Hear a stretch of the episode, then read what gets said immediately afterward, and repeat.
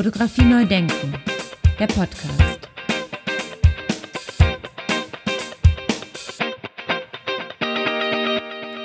Ja, mein Interviewpartner heute wurde 1977 in Esslingen geboren und studierte an der Akademie für Bildende Künste in Stuttgart, unter anderem bei Alfred Seiland. Seine fotografische Arbeit changiert zwischen Alltagsleben und Krisensituationen. Er hat in Afrika, Asien, Südamerika, Europa, aber eben auch in Duisburg, hier bei mir ganz in der Nähe, fotografiert. Er lebt in München. Mein Name ist Andy Scholz und Sie hören den Podcast Fotografie neu denken. Lieber Tobi, herzlich willkommen zu meinem Podcast. Viele Grüße nach München. Ja, hallo Andy, vielen Dank für die Einladung. Ich freue mich, äh, dass es geklappt hat heute. Ja, das freut mich auch, äh, dass das geklappt hat. Vielen Dank, Tobi, für den Termin, weil du bist sehr, sehr viel unterwegs. Du hast äh, im Vorgespräch schon erwähnt, dass du schon im Studium angefangen hast zu fotografieren und dich für Schottland zum Beispiel interessiert hast. Und wenn man so dein Oeuvre durchgeht, deine Arbeiten so durchgeht, dann fällt einem auf, dass es auch sehr viele Porträts sind, sehr viele nahe, intime Porträts. Wie findest du deine Themen? Also wie gehst du vor in deinem, in deiner Arbeit? Und was hat dich dann interessiert an den Porträts? Ja, ich würde es nicht mal aufs Porträt beschränken. Ne? Also ich würde mich auch nicht als äh, Porträtfotograf sehen, sondern ich würde schon eher so im, im, dokumentarischen Bereich irgendwo ansiedeln und äh, äh, auch da die Themenfindung am Anfang, ja, ich weiß nicht, ich glaube schon auch einfach durch, durch persönliche Interessen. Also gerade die, die erste größere Arbeit, äh, aus der im Endeffekt ja auch dann die weiteren so ein bisschen sich entwickelt haben, äh, war relativ plump. Ne? Also ich mag, ich, ich, mochte Schottland als Land einfach sehr gerne. Ich, äh, ich mag Fußball und äh, dann hat mich einfach die Begeisterung der Schotten für den Fußball, äh, fand, ich, fand ich relativ interessant, weil die ja nie erfolgreich sind, aber trotzdem einfach so eine Begeisterung in der Bevölkerung da war. Und äh, dann dachte ich mir, hey, das ist eigentlich ein, Thema, äh, was ich gern fotografisch mal festhalten will. Und über, über diesen weiteren oder über, über diesen größeren Themenkomplex bin ich dann eben auch mit, mit den Jugendlichen äh, dort äh, zum ersten Mal so in Kontakt gekommen. Also einfach Jugendliche, die in äh, natürlich dann eher sozial schwierigen, schwierigen Umfeld aufwachsen und halt nichts zu tun haben, draußen abhängen, Fußball spielen. Äh, so kam ich mit denen dann in Kontakt und äh, daraufhin hat mich, hat mich dann halt interessiert, äh, ja, warum hängen die da ab? Warum haben die keine andere Perspektive? Ne? Und äh, so kommt man halt immer tiefer rein in ein Thema. Jetzt bin ich auf Instagram zum Beispiel über Instagram auf dich aufmerksam geworden und da ist unheimlich viel Schwarz-Weiß-Fotografie zu sehen. Ähm, wie ist das Verhältnis? Ist es überwiegend Schwarz-Weiß? Ja, rein, ich habe es jetzt nicht, äh, also vom Gefühl her würde ich sagen, vielleicht 50-50. Wann fällt denn diese Entscheidung? Also meinen Studierenden äh, sage ich immer, ja, warum ist das jetzt eine in, in Schwarz-Weiß und warum ist das so? Weil heute im Digitalen kann man ja dann das auch im Nachhinein entscheiden. Aber wann en entscheidest du, dass es Schwarz-Weiß sein soll zum Beispiel? Ja gut, äh, dadurch, dass ich ja tatsächlich noch relativ viel auch analog fotografiere, also vor allem die, die Schwarz-Weiß-Strecken sind ja fast äh, überwiegend analog, das heißt, da ist die Entscheidung dann tatsächlich äh, einfach im Voraus schon da. Und äh, ja, ich, ich mache es wirklich ein Stück weit vom, vom Projekt oder von der, von der Strecke auch abhängig. Also ich mag auch eigentlich, also ich habe äh, mein, mein letztes großes Projekt, dieses äh, Belfast-Projekt, äh, auch mit einer Mittelformatkamera fotografiert. Also nicht nur eine analoge Kamera, sondern auch eine sehr langsame analoge Kamera.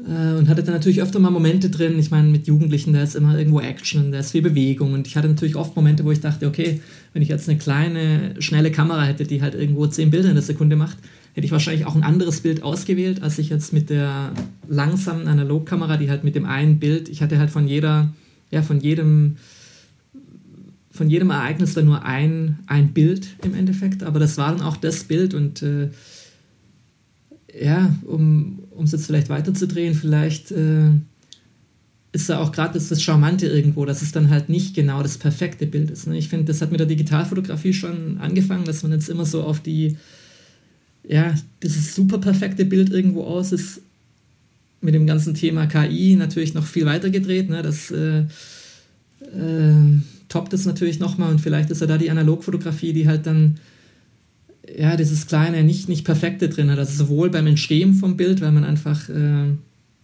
ja da schon äh, nicht, nicht das gleiche Ergebnis hat wie mit einer schnellen digitalen Kleinbildkamera und dann im, im Vergrößerungsprozess natürlich nochmal. Ne? Also auch wenn ich jetzt immer wieder ins Labor gehe, du, du musst dich, auch ich muss mich erstmal wieder daran gewöhnen, dass du halt, das ist wirklich äh, ein Handwerk und du hast halt dann, ein Abzug ist anders wie der nächste und äh, dieses Nicht-Perfekte, dann ist halt da mal irgendwo ein Fussel drin oder wenn man nachbelichtet, dann ist es eh, du kriegst die Nachbelichtung beim einen nicht hin wie beim anderen. Also es sind ja dann auch irgendwie die Unikate und, und einfach dieses Nicht-Perfekte, finde ich, äh, ja, hat vielleicht doch auch irgendwo was, was auch inhaltlich dann zu den ganzen Themen passt, die ich ja bearbeite, ne? weil da ist äh, auch viel nicht perfekt. Gehen wir da mal rein in so eine Situation. Du stehst jetzt irgendwo mitten im Brennpunkt, äh, in einem Brennpunktviertel, mitten in Belfast und hast dann eine Mittelformatkamera in der Hand. Registrieren die Jugendlichen das? Ja gut, die registrieren natürlich erstmal, dass jemand mit einer Kamera da ist, ne, weil es eben nicht äh, irgendeine kleine Kamera ist, mit der ich da heimlich fotografiere, was ich ja eh nicht mache. Also mir, mir geht es ja immer bei allen meinen Arbeiten natürlich um, ja, um eine Offenheit und äh, um im Endeffekt ja eine, auch eine Zusammenarbeit mit den, mit den Jugendlichen in dem Fall. Äh, aber klar, mit der Analogtechnik können die natürlich überhaupt nichts anfangen. Die wollen natürlich die Bilder immer gleich mal sehen und verstehen dann auch nicht, wenn ich sage, ja, ich, ich kann euch die Bilder jetzt nicht äh, gleich auf der Kamera zeigen, aber wenn ich wiederkomme, dann bringe ich die Abzüge mit. Und äh, auch das können die, glaube ich, irgendwo so ein bisschen wertschätzen, ne? weil das ist dann auch was anderes, wie die ganzen Bilder, die die halt äh, von sich selber machen und auf dem Handy schnell mal anschauen. Sondern dann kommt da einer und bringt halt die, die Papierabzüge mit und das hat dann auch irgendwie so eine Wertigkeit. Also ich habe viele, ja, die mir dann auch Jahre später noch immer wieder die Abzüge zeigen, weil sie die wirklich ja, aufbewahrt haben und äh, das irgendwie was Besonderes für die ist. Das heißt, du, du reist dann auch da nochmal hin und präsentierst das Projekt dann, wenn die Bilder fertig sind. Ja, also gerade bei den Langzeitprojekten war mir das auch einfach wichtig. Ne? Und ich glaube, das ist auch so eine, ja, auch ein, ein Vorteil beim Fotografieren dann. Also, dass die, die Leute einfach merken, okay, dem ist es wirklich ernst mit dem, was er macht. Der, der kommt jetzt nicht nur einmal hierher und äh, nimmt die Bilder mit und taucht dann nie wieder auf, sondern ja, man kommt wieder, man, man bringt die Bilder mit. Äh, also selbst wenn ich jetzt beim aktuellen längeren Projekt in Duisburg den, den Jugendlichen dann die Fotos aus Belfast gezeigt habe, haben die auch schon gemerkt, okay, da, da kann was draus entstehen, was halt irgendwie so eine Wertigkeit auch hat und, und eine Ernsthaftigkeit dahinter steht. Wie gehst du denn dann vor? Also wenn ich mir das vorstelle, du willst jetzt in Belfast irgendwie ähm, Jugendliche fotografieren, fährst du dann nach Belfast und gehst in die Hotspots und guckst dir das an oder gehst nachts durch die Stadt und, und suchst die Orte oder wie gehst du vor? Ja, gerade in Belfast habe ich natürlich schon erstmal geguckt, äh, wo kann ich die Idee, die ich rüberbringen will, halt äh, am besten auch fotografisch dann äh, zeigen. Und äh, das heißt, man, man weiß eigentlich schon, wo man andocken will und äh, ja, geht dann dort erstmal hin und schaut, macht sich, macht sich ein Bild, weil ich meine, die Recherche ist ja das eine, aber wie es dann vor Ort ausschaut, ist ja dann oft noch mal was anderes. Äh, genau, und dann geht man, geht man dahin und knüpft erste Kontakte, äh, erzählt den Leuten wirklich auch da von, von Anfang an einfach mit einer Offenheit, was man, was man machen will. Und ja, am Anfang ist natürlich immer großes Misstrauen erstmal da. Äh, aber auch da, je, je länger man dann halt da ist und äh, in, in, kleinen Schritten bewegt man sich dann halt äh, da rein und irgendwann ja, kennen einen die Leute, es ist normal, dass man da ist und äh, ich glaube, ab dem Moment können dann halt auch die, ja, die guten Bilder entstehen, wenn es einfach normal ist, dass man da ist ne? und auch die, die geposten Bilder dann äh, erledigt sind, sondern die dann die Kamera auch im Endeffekt gar nicht mehr beachten. Dann. Wann ist der Moment erreicht? Kann man das sagen? Oder also in Tagen, in Wochen? Wann ist der Moment erreicht, dass du dann da ein- und ausgehen kannst quasi? Ja, im Endeffekt, äh, ja, es fängt am, am, dritten, vierten, fünften Tag, äh, es ist schon besser als am ersten. Und klar, wenn man dann äh, nach drei Wochen wiederkommt, äh, also es sind, glaube ich, ja, viele, viele kleine Schritte, die, die aufeinander aufbauen. Ja, gehen wir mal in das Duisburg-Projekt rein. Also Duisburg ist von mir aus, von meinem Studio aus, so maximal 20 Kilometer entfernt. Und ich weiß, dass es da jede Menge Problemzonen gibt, auch in der Stadt. Ähm, erzähl mal ein bisschen, lass uns mal in das Duisburg-Projekt reingehen quasi. Ja gut, im Endeffekt, äh, das Duisburg-Projekt war ja eigentlich, äh, muss man ja ehrlicherweise sagen, am Anfang eine Notlösung, ne? weil ich habe während Corona angefangen oder während, ja, während einfach auch die, die Maßnahmen so waren, dass ich eben auch nicht äh, irgendwo anders hinreisen konnte. Das heißt, ich habe mir ein Thema in Deutschland dann gesucht und äh, weil mich eben die, die Themen, die die Jugend betreffen, ja, ja damit beschäftige ich mich ja einfach schon länger, äh, war so das Thema Homeschooling äh, für mich interessant, weil ich natürlich in meinem Bekanntenkreis ja auch viele Eltern hatte, die, die sich da beschwert haben, dass Dinge nicht funktionieren. Und ich dachte mir, hey, ich meine, ihr habt äh, die besten Bedingungen, ihr habt eigentlich die Kinder auf guten Schulen, ihr habt die technische Ausrüstung daheim, ihr sprecht die Sprache. Bei euch läuft das eigentlich alles. Ne? Und dann habe ich mir halt äh, ein Umfeld ausgesucht, äh, wo das eben nicht so ist. Und äh, bin dann in Duisburg in einem Stadtteil gelandet, in dem, ich glaube, 95 Prozent der unter 18-Jährigen Migrationshintergrund haben. Äh, das heißt, die Eltern oft äh, ja, die, die Sprache nicht so beherrschen, dass sie den Kindern irgendwie helfen könnten äh, daheim. Oft auch keine Computer da waren, dass so die, die, dieses Prinzip vom Homeschooling eh nicht funktioniert hat. Und äh, ja, habe dann mal geguckt, was die Jugendlichen eigentlich machen. Und äh, im Endeffekt waren die halt in der kompletten Zeit ja, außen vor, ne? irgendwo verloren, vergessen. Die, die hatten keinen Unterricht in der Zeit. Und äh, genau so bin ich dann in, in Duisburg gelandet. Und habe das Projekt dann eben nach, äh, nach der Pandemie ein, äh, einfach weitergeführt, weil ich gemerkt habe, hey, es, äh, ich habe jetzt die Kontakte da rein, bin auch wieder relativ gut eingetaucht in so ein Umfeld und äh, äh, habe dann auch gemerkt, dass da halt auch viel mehr dran hängt. Also im Endeffekt wurde es ja jetzt dann ja schon einfach auch eine Geschichte, die sich mit Identität, Zugehörigkeit, Chancengleichheit beschäftigt. Wenn ich mir das jetzt anhöre, also bis zu 95 Prozent der Leute in diesen Vierteln äh, haben Migrationshintergrund und du bist jetzt ein Deutscher aus Esslingen, aus Baden-Württemberg.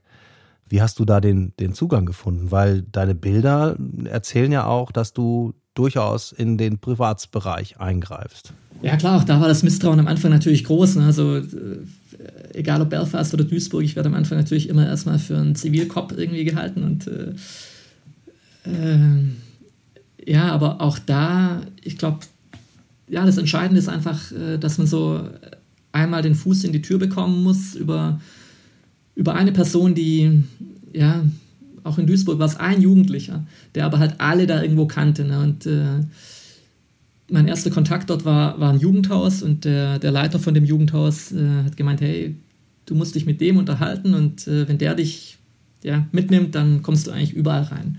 Und so war es dann auch. Als ich dann das Vertrauen von dem irgendwo hatte und der hat halt gemerkt, ja, ich, ich will im Endeffekt denen nichts Böses. Ne? Also äh, dann, dann ist man einmal in so einer Clique drin und dann, dann kommen irgendwie andere dazu und sagen, hey, wer ist denn der? Aber dann wird man natürlich von denen verteidigt, die einen schon kennen, und sagen, ja, der ist schon in Ordnung, lass den mal, der, der macht hier was, der macht hier ein Fotoprojekt und äh, das ist alles okay. Und dann ist es auch okay, ne? Also, und auch, ja, ich glaube, auch da ist halt einfach über, über Vertrauen und Zeit und äh, halt auch, ja, da so eine Offenheit und, und einfach eine Ehrlichkeit. Ne? Also ich glaube, die Jugendlichen merken auch relativ schnell, ob man sie jetzt irgendwie verarschen will oder ob man, ja, ob man halt äh, ehrlich mit ihnen ist. Und äh, ich habe jetzt schon öfter gehört, hey Tobi, du bist echt einer von uns. Wobei ich natürlich weiß, dass es nicht stimmt. Die wissen es auch, dass es nicht wirklich stimmt, aber in dem, in dem Moment, wo ich dann immer wieder da bin, äh, ja, bin ich inzwischen, glaube ich, ganz, ganz gut äh, akzeptiert. Ja, und dann äh, zeigst du deine Bücher, oder? Also machst eine kleine Präsentation und zeigst, was du so machst in einer kleinen Runde ja, keine große Präsentation, aber klar, am Anfang merkt man natürlich schon, die können erstmal überhaupt nichts damit anfangen. Ne? Also ich habe auch schon oft gehört, hey, wie, du machst ein Buch, warum machst du ein Buch? Du hast du einen YouTube-Channel, also du Bücher interessiert doch niemand mehr. Also das ist halt auch natürlich so ein Generationending irgendwie, aber als ich dann eben mein Belfast-Buch dabei hatte, dann fanden die es alle ganz toll und haben gedacht, oh, toll, sowas wollen wir hier auch haben. Und äh, ja, dasselbe natürlich in Belfast, als ich da mit dem Buch wieder aufgetaucht bin, äh, fanden die das alle überragend. Also ja, ich glaube, das ist natürlich auch so ein Ding, dass es oft Jugendliche sind, ja, die ja keine Beachtung finden ne, oder mit denen sich auch oft niemand so auseinandersetzt. Und wenn dann einfach so ein Projekt dann äh, erfolgreich ist und äh, dann auch in so einer Form wieder zurückkommt, äh, ist es super. Also gerade auch in, in Duisburg. Ne, wir hatten ja dann die Ausstellung da in Witten Und dann hat das Jugendhaus äh, VW-Busse organisiert und hat die Jugendlichen auch mit da nach Witten äh, gebracht. Und dort waren halt die ja, relativ klassischen Museumsgänger dann bei der Eröffnung da. Und mittendrin halt meine Jugendlichen aus Duisburg. Das war, war super. Ne? Also in beide Richtungen war das toll. Weil die Kids halt normalerweise nie in ein Museum gehen würden und jetzt hängen sie da an der Wand. Und die, die Menschen, die halt normal nur die Bilder angucken, hatten zum ersten Mal auch so, dann, ja, kamen tatsächlich auch irgendwo Gespräche dann, ne? So, so zustande, hey. Also, das ist eigentlich, ja, auch das Tolle, wenn man dann so das irgendwie zusammenbringen kann. Von wie viel Zeit sprechen wir da eigentlich? Also kann man da von Jahren sprechen, wo so ein Projekt dann läuft? Ja, also mein Belfast-Projekt hat im Endeffekt äh, ja, angefangen, als die Briten den Brexit beschlossen hatten. Ich dachte mir dann, ich mache es mal so lange weiter, bis sie ihn auch durchgezogen haben. Und sie haben ja zum Glück relativ lang dafür gebraucht. Also ich hatte da ein bisschen mehr Zeit als anfangs eigentlich gedacht. Äh, das Buch kam dann auch äh, 2019 raus, aber das Projekt läuft eigentlich ja immer noch weiter. Ne? Ich, ich fahre immer wieder hin, äh, treffe eben immer wieder die gleichen Jugendlichen, die inzwischen junge Erwachsene sind, inzwischen auch eigene Kinder haben äh, und die auch schon gesagt haben, hey, du musst das Projekt so lange weitermachen, bis unsere Kinder auch äh, da draußen auf den Straßen abhängen und äh, halt im gleichen Alter sind wie wir damals. Und äh, klar, das wäre natürlich interessant. Äh, auf der einen Seite, auf der anderen Seite auch so ein bisschen erschreckend, weil man halt doch auch sieht, ja, in 14 Jahren werden eure Kinder genauso auf der Straße abhängen weil halt ja, sich dann doch irgendwie nicht viel ändert, also in, in dem Umfeld jedenfalls. Da ist dann einfach so eine Wiederholung da. Ne? Und äh, der Weg da rauszukommen, ist halt für viele doch schwer.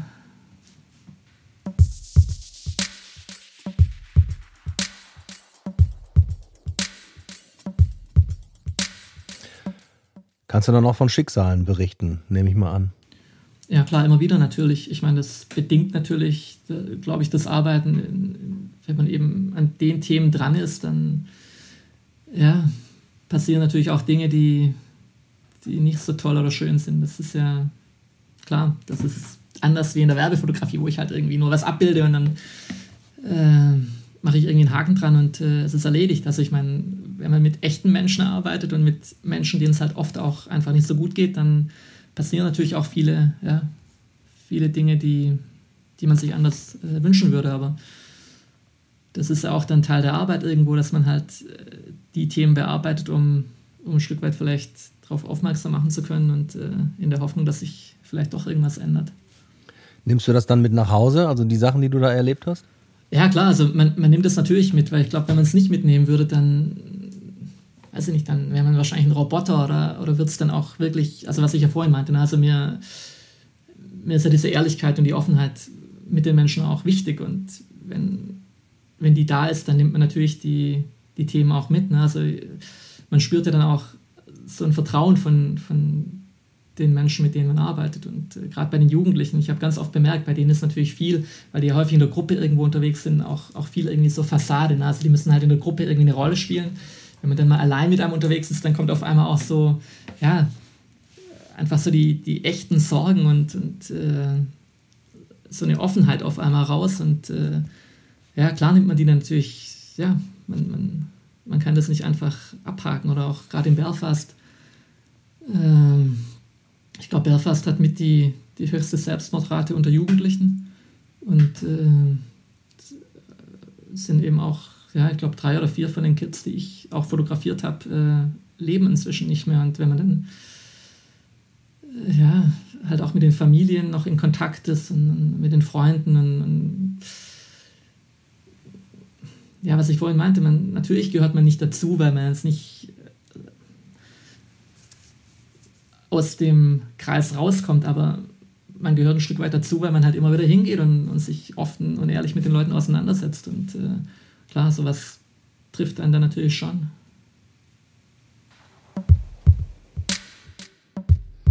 In diesen persönlichen Momenten, die du gerade beschrieben hast, auch wenn du dann mit so einem Jugendlichen dann auch mal alleine bist, fotografierst du dann schon? Ja, klar. Also ich fotografiere am Anfang, wenn, wenn die mich natürlich noch nicht kennen oder die, was ich vorhin beschrieben habe, ne, dass man erstmal denen erklärt, was man machen will und äh, warum man da ist, dann, dann fotografiere ich in der Regel noch nicht, weil die du kannst ja nicht einfach irgendwo hinrennen und, äh, und äh, draufhalten. Also, äh, aber wenn man sich dann gut kennt und halt äh, gemeinsam unterwegs ist und äh, sich unterhält, ich meine, das ist ja dann einfach im Endeffekt nicht der Fotograf und der, der fotografiert wird, sondern es sind zwei Menschen, die sich unterhalten. Und klar, wenn ich dann das Gefühl habe, okay, jetzt wäre aber ein Moment, den man irgendwie bildlich auch festhalten sollte, dann fotografiere ich natürlich auch äh, im Gespräch oder im, ja, in der Situation dann eben. Hat das eigentlich viel mit Feiern zu tun? Also gehst du dann mit den Jugendlichen auch feiern? Also gehst du mit denen raus und oder ist das auf einen Ort beschränkt? Ja, in beiden Fällen eigentlich relativ vergleichbar. Und ich glaube, das macht das Arbeiten dann auch einfacher, weil halt beides sehr äh, örtlich auf einen, auf einen engen Radius so ein bisschen beschränkt ist. Also gerade in Belfast, die Jugendlichen, die äh, Belfast besteht ja aus unglaublich vielen kleinen, in sich geschlossenen Nachbarschaften und wenn man dann da Kontakt mit einer Gruppe hat, dann kann man sich eigentlich auch darauf verlassen, dass man die immer da antreffen wird. Also die gehen da einfach nicht raus und äh, von daher ist dann auch ja, das Feiern eher im Park oder irgendwo eher an einem Ort, wo die sich halt irgendwo zurückziehen können, wo jetzt nicht so die Einsicht für Erwachsene oder auch die Polizei oder so da ist, sondern äh, wo sie halt irgendwo ihre Ruhe haben, aber jetzt nicht unbedingt in, in geschlossenen Räumen, weil, also gerade in Belfast, die dürfen ja eh, die, oder die Jüngeren durften eh noch nicht in Pub, dürften eigentlich auch keinen Alkohol trinken, aber äh, treffen sich dann halt draußen irgendwo. Hast du denn mal so Gedanken gehabt, wie, also mir kommt das jetzt gerade mal so als Idee, äh, Belfast und Duisburg zusammenzubringen und die beiden Jugendlichen, die Gruppen aufeinandertreffen zu lassen? Ja, das, das wird dann meine nächste Mission. Also die aktuelle ist so gerade eher noch, dass man äh, in Belfast die katholischen und die Protestanten, äh, protestantischen Jugendlichen irgendwie äh, zusammenbringt, äh, weil das schon schwierig genug ist irgendwo, obwohl die wortwörtlich Tür an Tür wohnen eigentlich. Äh, aber klar, auf lange Sicht wäre es natürlich auch mal interessant, äh, ja, so unterschiedliche Jugendkulturen zusammenzubringen, wobei die Unterschiede oft geringer sind als die Gemeinsamkeiten. Also gerade auch was so eine Dynamik in einer Gruppe oder die, die Zusammensetzung von einer Gruppe betrifft, äh, habe ich doch immer wieder Ähnlichkeiten entdeckt. Apropos Ähnlichkeiten, gibt es dann auch den Gedanken, dass man auch mal eine weitere europäische Stadt, zum Beispiel Paris, nimmt und da mal guckt, wie es da aussieht? Ja klar, ich meine, im Endeffekt könnte man es natürlich äh, unendlich ausdehnen und äh, klar, Paris war natürlich auch schon so ein Gedanke, aber da ist, glaube ich, mein, mein Französisch nicht äh, gut genug, um äh, mich da einfach ohne, ja, ohne irgendeine Verständigungsschwierigkeit unterhalten zu können. Also ich glaube, das ist schon auch immer eine Voraussetzung, dass man sich halt wirklich äh, ja, gut unterhalten kann. Ne? Und dass man, das ist in Belfast teilweise schon grenzwertig, also wenn die Kids untereinander äh, in ihrem nordirischen äh, Slang sich unterhalten, dann ja, verstehe ich auch nicht immer alles, aber es geht noch. Äh, aber ich glaube, das ist schon so eine Grundvoraussetzung auch, dass man sich halt gut unterhalten kann. Ne? Weil ich meine, wie entsteht Vertrauen außer durch, durch Unterhaltung oder durch Austausch.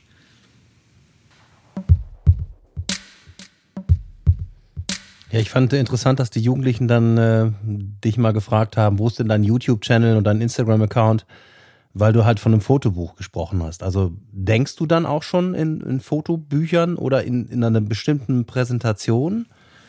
Ja, ich glaube schon, dass man da irgendwie einen Schritt nach dem anderen geht und halt nicht äh, gleich.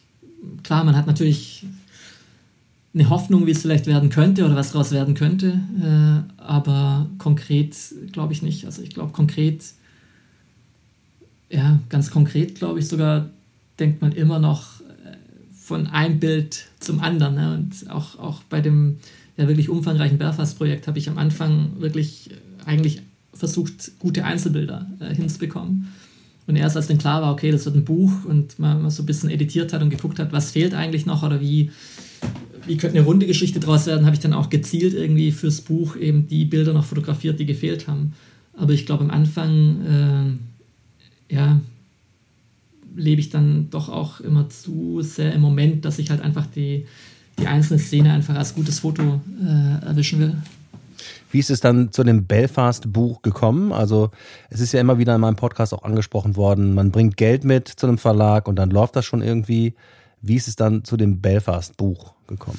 Ja klar, ich glaube, das ist natürlich auch, äh, nochmal um auf die vorige Frage zurückzukommen, äh, es ist einfach auch ein finanzielles Ding, was man halt irgendwo stemmen muss und äh, von daher äh, macht man jetzt auch nicht irgendwie, weiß nicht, doch es gibt Kollegen, die jedes Jahr ein Buch hinbekommen, aber äh, das schaffe ich dann doch. Also ja, es ist einfach auch finanziell ein Problem, das äh, so, so regelmäßig dann irgendwo auf die Beine zu bekommen und äh, äh, genau, also wir hatten auch eine, eine Kickstarter-Kampagne, um, um das vorab halt irgendwo zu finanzieren und haben es dann mit Kera gemeinsam dann produziert. Sehr schön. Und in Duisburg können wir uns dann auch schon drauf freuen demnächst als Buch? Ja, hoffe ich doch. Also die, die Jugendlichen warten jedenfalls drauf. Ich, äh, ich habe also den Druck, dass da irgendwas noch passieren muss. Ja. Aber auch da ist eben die Frage, ne, wie lange wie lang macht man weiter oder wann, wann sagt man, da ist jetzt mal ja, irgendwo ein Deckel dann drauf. Ne? Also das war ja gerade bei dem Belfast-Projekt irgendwie schon ganz spannend, dass ich sagen konnte, okay, ich mache mir jetzt halt die eine Zeitspanne, die vorab relativ klar definiert ist und äh, auch wenn klar ist, dass ich da ewig weiter fotografieren kann, ist da dann halt mal der Punkt für das Buch und äh, ja, das hilft, glaube ich, schon, wenn man sich auch irgendwo so einen Rahmen steckt, weil sonst kannst du halt end, äh, endlos weiter fotografieren. Hast du dir denn für Duisburg auch so einen Rahmen gesteckt? Also die, die Pandemie ist durch, äh, das mit der Digitalisierung ist irgendwie weitergegangen und ähm, jetzt das Homeschooling findet nicht mehr statt. Jetzt sitzen sie alle wieder in den Schulklassen und werden mehr oder weniger unterrichtet.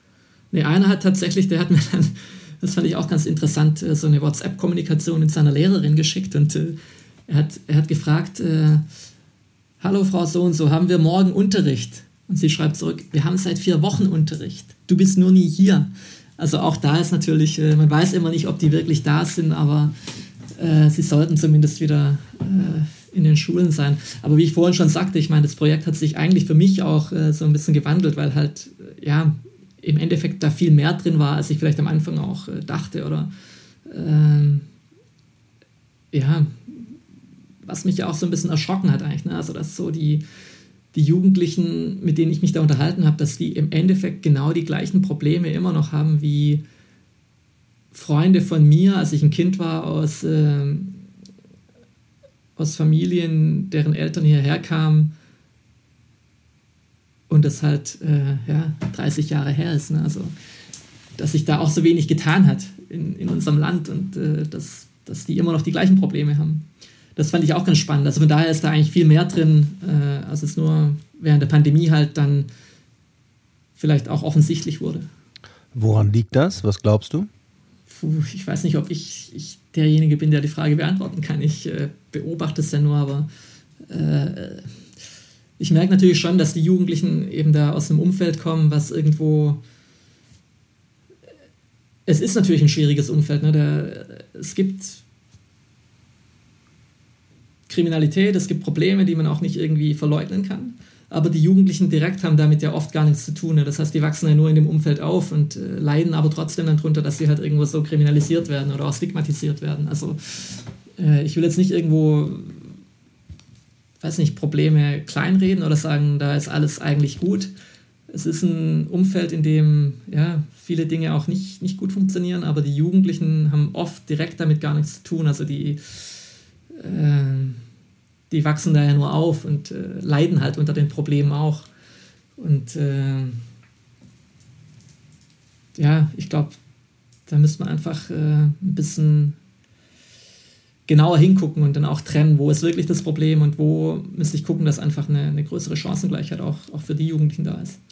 Und was sagen die Jugendlichen selber? Also da, was sagen die, wer daran schuld sein könnte oder was sich ändern müsste? Ja, ich weiß gar nicht, ob die so eine konkrete Meinung da haben. Ich meine, wenn du einfach jeden Tag da drin steckst und äh, ich glaube, das ist eher so ein Gucken ja, von heute auf morgen. Und äh, klar, die nehmen natürlich auch wahr, dass sie nicht immer so akzeptiert sind. Also da haben auch viele zu mir gesagt, hey Tobi, guck doch mal, wir, wir sind doch die Kanaken, oder? Guck mal. Und dann sage ich, hey, ihr habt einen deutschen Pass, ihr redet den, den fettesten Ruhrpott-Dialekt. Also, wie du vorhin schon meintest, also ich bin da eigentlich eher der Alien, aber äh, die merken, dass sie halt oft nicht, ja, nicht wirklich dazugehören sollen oder dürfen oder halt irgendwo äh, und nehmen die Rolle dann auch an, irgend, in einer gewissen, gewissen Weise. Und äh, äh, weil das ist gerade da jetzt in, in dem Stadtteil in Duisburg, wo ich da unterwegs bin, äh, ja, ist es schon gut, wenn, wenn die irgendwie ihre Quali schaffen oder Also einfach, dass halt, klar, ich meine, das A und O ist halt äh, in Deutschland der Abschluss und das habe ich denen auch ganz oft gesagt, weil die ja gerade jetzt in einem Alter sind, wo sie überlegen, ja, sollen sie doch abbrechen oder jetzt den Abschluss noch machen oder vielleicht doch sogar ein Jahr weitermachen und dann haben sie eine bessere Qualifikation. Ich habe auch gesagt, hey Jungs, ihr müsst echt jetzt irgendwie nochmal ein Jahr Gas geben, weil dann, dann habt ihr einfach später viel mehr Möglichkeiten ne? und einfach so, ähm, ja, das hat ganz viel in, in ganz viele Weichen eigentlich im Endeffekt in, in dem Alter gestellt werden und ja, dass man denen halt vielleicht gerade in dem Alter doch noch ein bisschen mehr Unterstützung dann irgendwie zukommen lässt und äh, halt doch mehr ja, aufs Gymnasium vielleicht bringt oder einfach in, in eine Situation bringt, ja, dass er was aus dem Leben machen kann. Weil das sind genügend dabei, die es wirklich packen könnten. Also ich habe auch mich mit einem unterhalten, der, ich glaube, der kann, weiß nicht, vier oder fünf Sprachen weil er halt äh, mit seiner Familie schon immer alle, alle eineinhalb Jahre irgendwo anders hingezogen und äh, der Vater hat Arbeit gesucht. Dann waren sie erst in Italien, dann nach Frankreich, dann nach Holland und äh, das sind echt, klar, da sind clevere Jungs dabei, aber durch die äußeren Umstände wird es denen halt ja, mehr oder weniger unmöglich gemacht, dass sie halt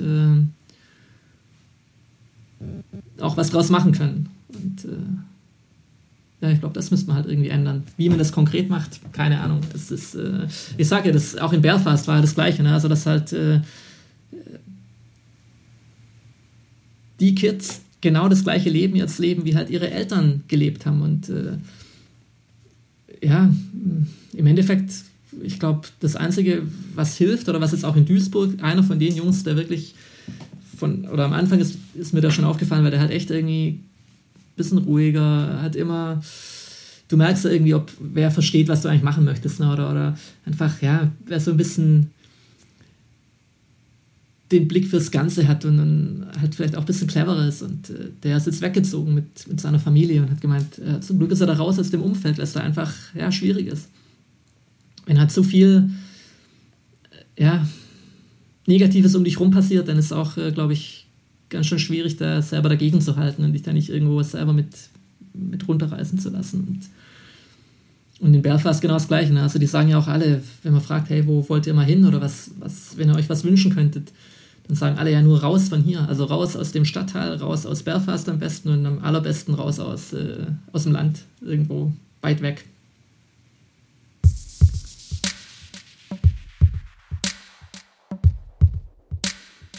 Fotografie neu denken. Der Podcast. Eine Frage muss ich dir zum Schluss noch stellen, Tobi. Und zwar, ähm, wann ist ein Bild ein gutes Bild? Oder in deinem Fall, wann weißt du, weil du so viel unterwegs bist und weil du ja eigentlich die Situation vor Ort gar nicht genau kennst, wann weißt du, das ist jetzt der richtige Moment und das muss ich jetzt mitnehmen. Ja klar, also ich glaube generell muss man einfach mal sagen, dass ja der, der, das Tolle daran ist, wenn man irgendwo hinfährt, du weißt erstmal nicht, was dich erwartet. Ne? Also von daher, wenn man dann immer so vorgefertigte Ideen schon im Kopf hat, äh, äh, muss man, glaube ich, trotzdem sich die Offenheit noch äh, ja, erhalten, dass man natürlich nicht weiß, was passieren wird. Ne? Also ich, ich kann mir natürlich eine Vorstellung machen, was ich, wie, ich, wie ich die Geschichte gerne erzählen würde. Aber was dann vor Ort passiert, ist ja immer völlig offen und das ist ja auch das Spannende irgendwie an unserem Job, ne? dass man nicht, nicht im Voraus schon sagen kann, wie es am Ende werden wird.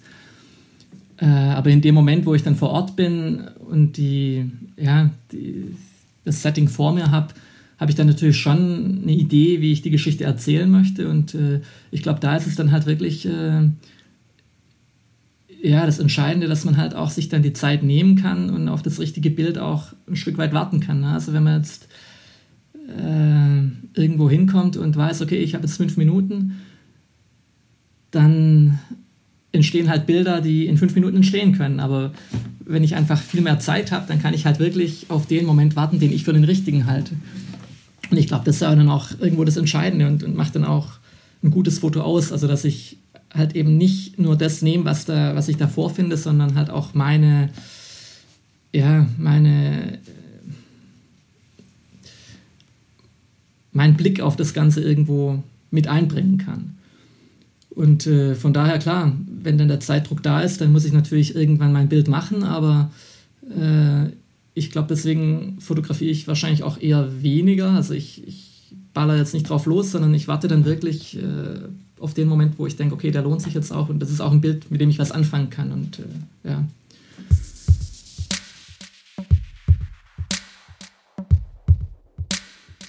Fotografie neu denken. Der Podcast. Danke, Tobi, für das Gespräch. Hat mich sehr gefreut und ich hoffe, wir treffen uns irgendwann mal persönlich. Das hoffe ich doch. Auf jeden Fall beim nächsten Mal, wenn ich im Ruhrpott bin. Danke dir. Ja, und wer mehr wissen will über die Arbeit von Tobi Binder, der kann sich informieren unter www.tobi-binder.de und Tobi bitte mit Y, also T-O-B-Y-binder.de. All diese Informationen sind natürlich wie gewohnt in den sogenannten Shownotes zu dieser Episode zum Anklicken aufbereitet. Da bleibt mir noch zu sagen, ganz herzlichen Dank fürs Zuhören und bis zum nächsten Mal. Ciao, ciao.